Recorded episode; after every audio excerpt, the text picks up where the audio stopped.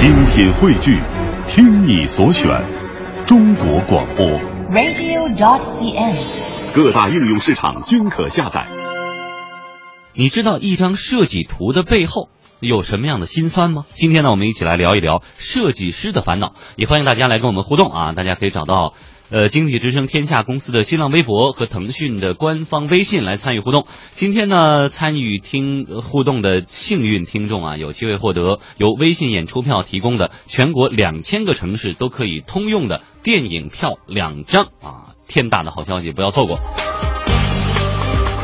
好，北京时间十六点十七分，欢迎来到《公司人说》，大家下午好，我是福江。我是编辑张傲。嗯，某些人呢，看上去职业很光鲜，一提到名字 designer 是吧？设计师，嗯高大上，但实际上呢是这样的。今天呢，我们请出来吐槽的公司人小刘说一说，设计师是一份什么样的工作呢？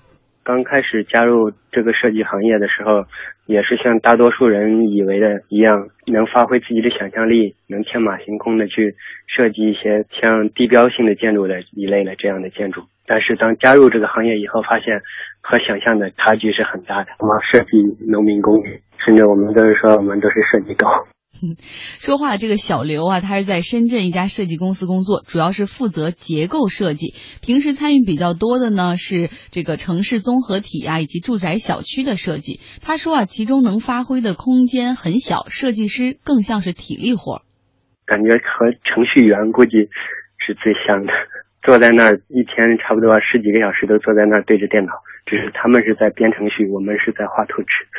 最晚的时候有一次，因为第二天要出图嘛，然后图纸画的还有些错误的地方，然后领导看了以后给你检查出来好多错误要改，所以那天一直在加班，加到晚上两三点才把图纸就是打印出来。平均一般平时都是在晚晚上九点十点左右才会下班，所以我们说理论上下班时间是下午六点，其实都是晚上十点才下班。一般周末、周六、周日都会给加班的，是义务加班。被自愿加班，公司并没有要求你来加班，他只是要求你在某个日期前得把这个图图纸画完。给你的时间不加班的话，你这个日期之前是很少很难能把这个图画完的。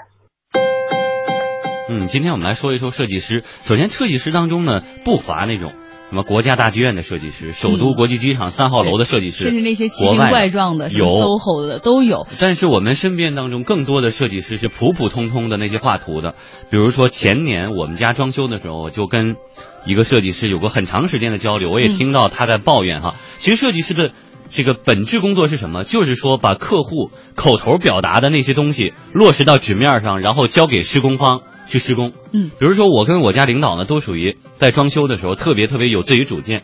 就是说，你来了以后，我不需要听你说我们家应该设计成什么样，我们已经想好了。好，你跟我来啊！这个屋，这个地方呢，我们打算铺地砖，然后那个地方呢，打算砌一堵矮墙，然后墙呢是要这样的，大概怎怎么怎么样，这是一个什么样形状的门？你记下来了吗？好，记下来了，记下来就回去画图。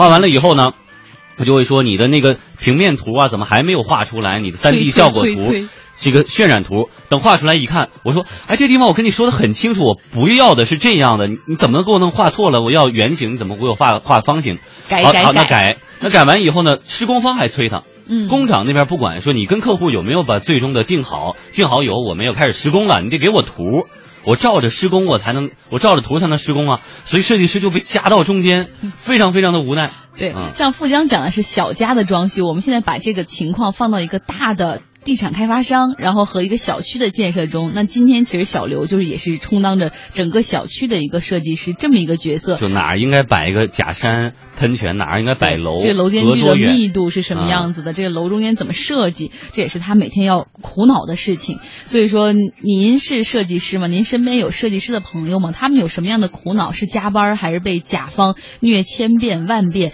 也欢迎大家在经济之声的微信和微博上面来跟我们互动啊！今天还是有两本书和两张电影票送给大家。嗯，所以说你身边的设计师到底是一个图纸的翻译员，还是说真的可以发挥灵感、去体现智慧的设计师呢？我们来听一听大家的说法。我 看吐槽的真是不少。有范儿的孩子说了，我在一家装饰公司实习了仅仅一个月，进行魔鬼训练，天天熬夜到凌晨。我记得最迟的是熬夜接近四点半凌晨哦才睡觉。一个月下来，皮肤都黄了，眼睛周围全是黑眼圈，特别是做炫图等图的时候极为痛苦。呃，然后说为什么要选这行，很不明白。他做的可能是更是那种，比如说要把这个图上上色什么的，我不太懂啊，请大家懂的人过来帮忙翻译一下。嗯，另外呢，我们看到最酒未红颜二零一二说，项目紧的时候，每天公司灯火通明，所以说设计师根本不是什么脑力活动，就是把人家所说的赶紧落实到纸面上，一点一点的用鼠标、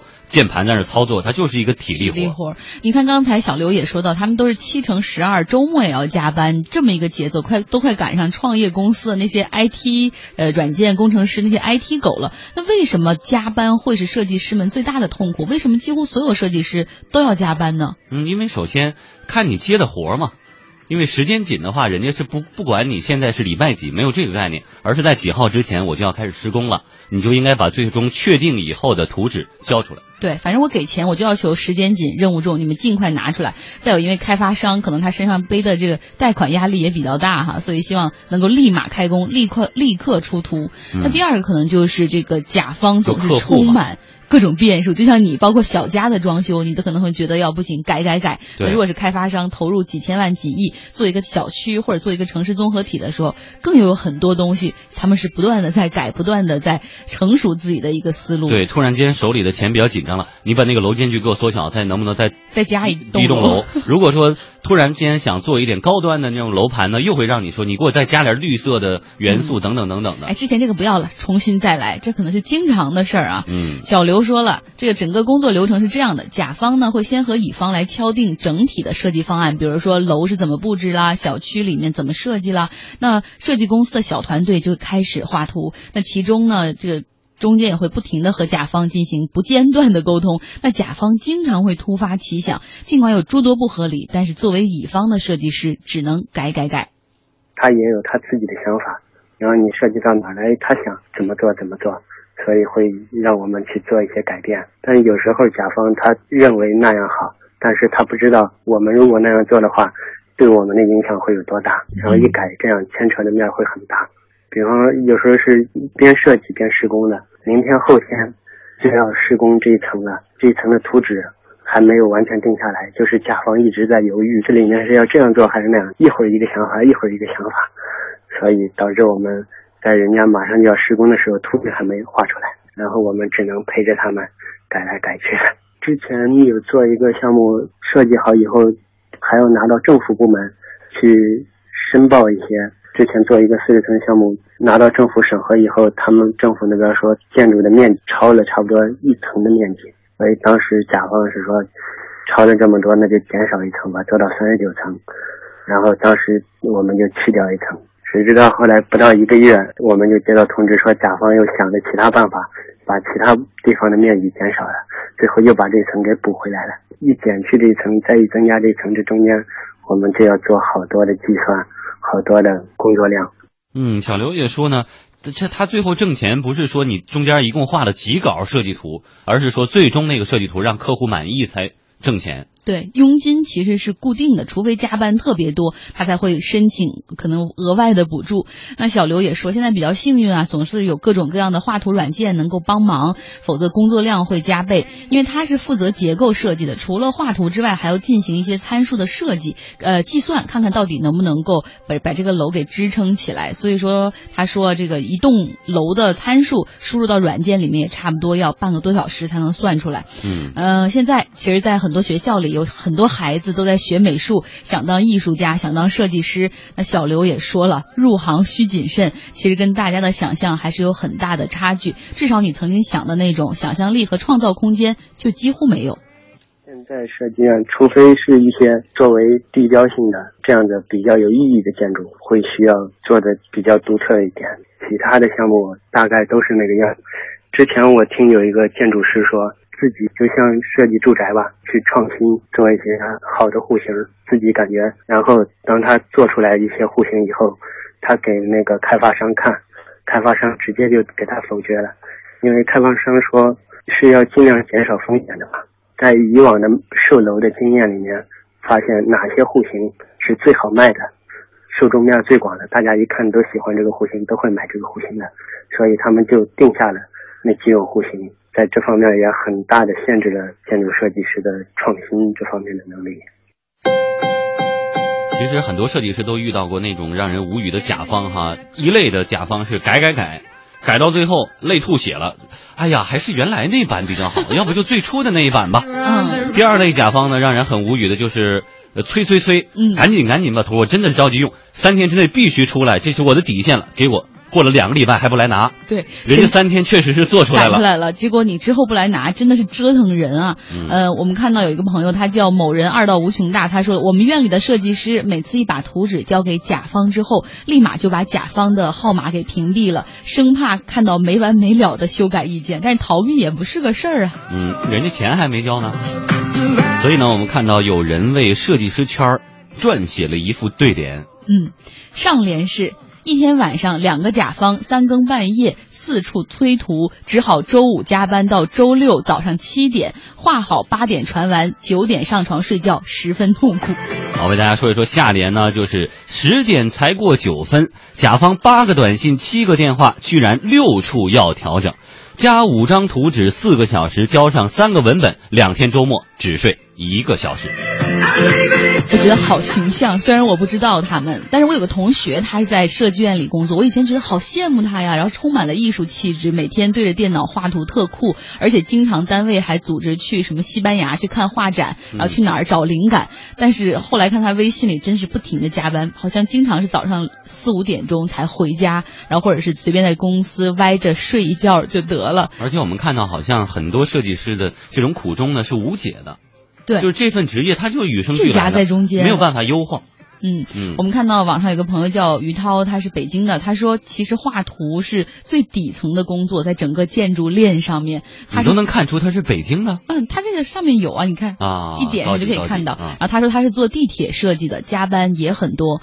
那另外呢，还有一位来自山西的朋友，他说我是一个结构工程师，才上班两年，已经体会到那种 IT 狗的感觉了，感觉自己是廉价劳动力。嗯，增加加增说呢，这一个星期几乎都是过了十二点才回家，今天直接凌晨五点，我好怕自己上新闻啊！某设计师被甲方逼死了。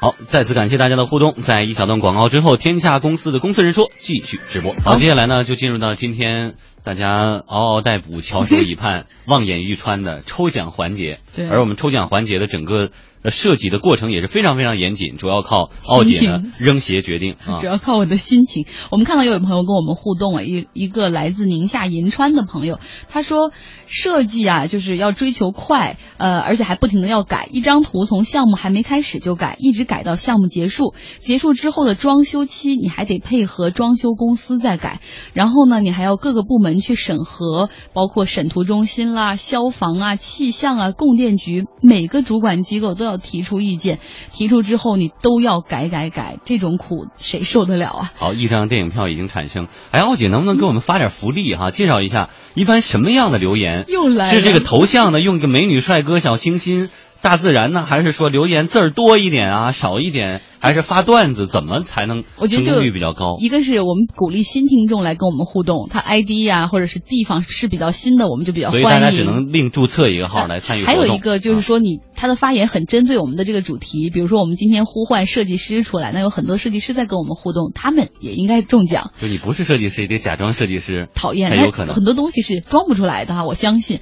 那另外呢，来自沈阳的 Amber 他就说了，说这个中国应该是嗯绘图工具呃没有什么没有设计这，他说中国的这你确定个应该是这条留言你看了吗？他说应该是没有设计这一说，拿钱的说了算，因为在外国应该是设计方那个他自己是比较强势的，他来说，然后拿钱的那方甲方是配合乙方的，但中国可能完全颠倒过来吧。他只是一个执行方。对，说一堆不专业的人让你拿钱改成他们心中想象的那样子，其实有的时候很多都没法实现。嗯，还还有别的机会吗？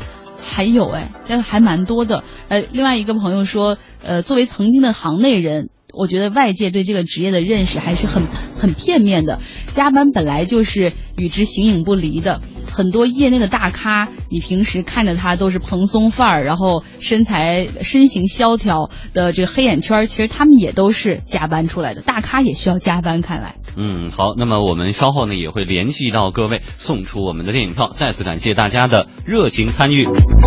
所以呢，欢迎大家登录经济之声天下公司的微博、微信，呃，不仅参与我们的话题，更要给我们提供新闻的线索。比如说你对哪个行业感兴趣，或者说你现在正处于哪个行业，你有很多很多的话想要介绍给大家。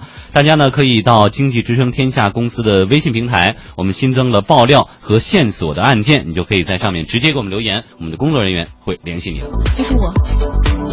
就一个工作人员。好，马上为您播出的是《财经先生》。